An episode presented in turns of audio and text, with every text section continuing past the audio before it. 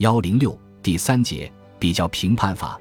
研究哲学史不能把古代哲学家当成报道的对象，而应当当成评论的对象；也不能把古代哲学家当成崇拜的偶像，而应当看成对话的前辈。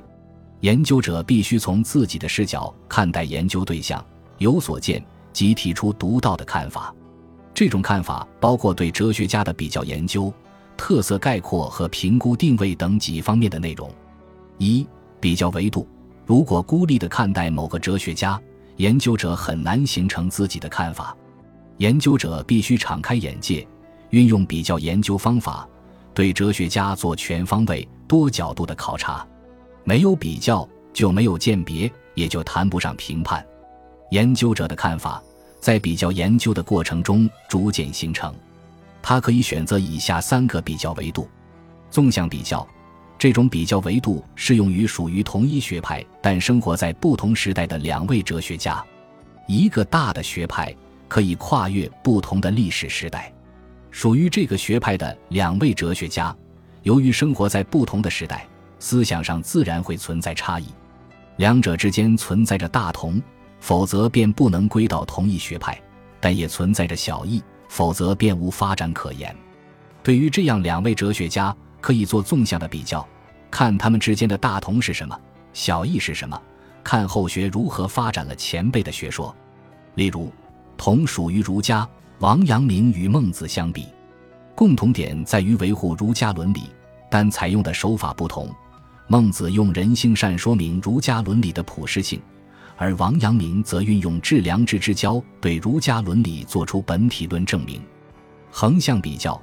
这种比较维度适用于处在同一时代的两位哲学家，两位同时代的哲学家处在共同的语境，面对共同的问题，但他们解题的方式未必相同，各有各的独到之处，因而是可以做比较的。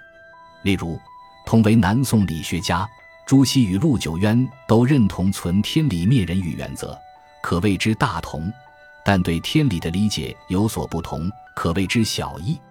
朱熹主张性即理，强调天理的超越性；陆九渊主张心即理，强调天理的内在性。各有各的理论架构和论证方式。朱熹由超越而内在，陆九渊由内在而超越，可谓殊途而同归。跨文化比较，这就是对中国哲学家同外国哲学家做大跨度比较研究。跨文化比较研究应当是具体的，而不是笼统的。对两种文化做笼统的比较没有什么意义。比如，有人说中国文化是筷子文化，西方文化是刀叉文化，这有什么意义呢？同说中国人是黄种人，西方人是白种人一样无聊。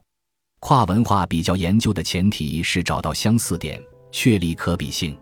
比如，印度佛教和中国禅宗同属于佛教范畴，当然具有可比性。吕澄对二者做了精当的比较：印度佛教讲究心性本净，禅宗讲究心性本觉，有同亦有异。再如，黑格尔的哲学中的绝对精神与中国哲学家讲的太极，同属于哲学本体论范畴，故而贺林可以做比较研究，指出二者之间的相似性和差别性。比较绝不等于比附，比附是把一方的观念硬套到另一方头上，弄得不伦不类。比如，有人把韩非的历史观称为进化史观，就是如此。进化是西方近代的观念，怎么可以用到古人身上？韩非讲的是变化，而不是进化，不能把它等同于达尔文主义者。比较研究的目的，在于从意志文化的视角，加深对所研究对象思想实质的理解，而不是评判两种文化孰优孰劣。那种出主入奴。非薄固有的心态有害无益，应该摒弃。